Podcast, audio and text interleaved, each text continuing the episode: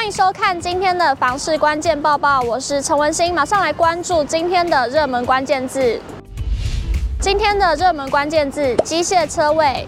现今买房购置车位已经成为了趋势，但平面车位不仅数量少，价格相对也比较的贵，不少民众会选择购置机械车位。然而，近期发生的一起机械车位假死人的意外，也让民众开始关注起机械车位的优缺点以及安全性。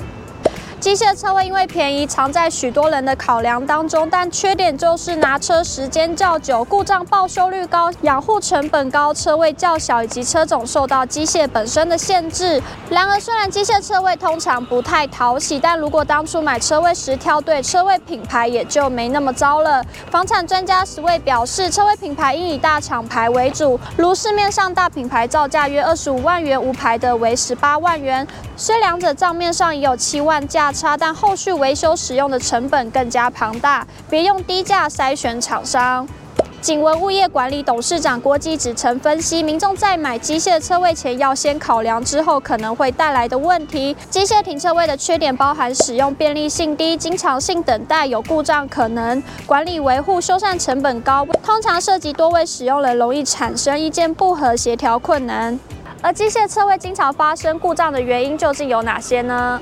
北市都发局曾表示，除了保养不确实、超载使用、车辆未停定位、零件腐蚀或寿命到期以外，未使用正常慢速方式出入库会使制车板移位或撞坏光电装置；过度用力按压按钮开关也会造成内部接触片变形。另外，异物如老鼠、蟑螂侵入控制板或安全开关动作不确实，都有可能发生故障意外。都发局指出，机械车位设备在检查制度未建立前，制造种类会依各厂商制造而有所不同。建议机械停车位使用者应请专业厂商依 CNS 国家标准检查修改，以符合标准及安全。假设真的发生故障，民众该如何冷静处理？都发局指出，若遇到停电、升降机故障，把驾驶困在车厢内，可及时通报管理员，接着通知负责的维护厂商或一一九消防单位来处理，以求解救。若驾驶无专门知识或技能，切勿强行处理，以免发生危险。马上来关心今天的精选新闻。首先来看到国泰房地产指数报告指出，台南虽然整体房市较为热络，但仍然被点名为卖压大的风险区。对此，台南市不动产开发工会理事长郭建志认为，台南市二零二二年申报开工户数达到一点八万户，创历史新高。而今年面临三年前预售推案交屋潮，台南整个市场可能价格会有点乱。新一代八点档男神砸四千万打造质感宅，装潢省钱竟然是靠婚纱照。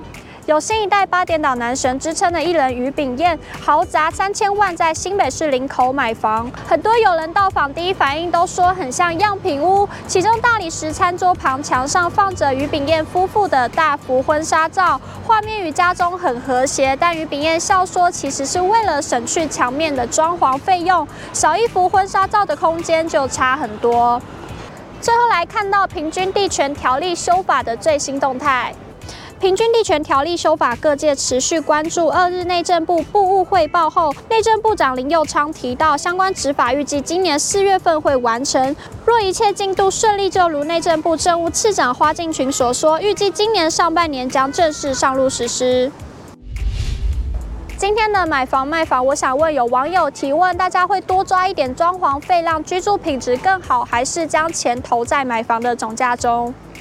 有网友回应：看你的预算，准备永久居住就装潢好一点。也有网友回复：我选总价，装潢有很多方式可以做，价格比较可控。如果你想了解更多房事内容，欢迎点击下方资讯栏里的链接。如果你喜欢今天的影片，请不要忘记按赞、订阅，还有分享，并且开启小铃铛。我们下次再见。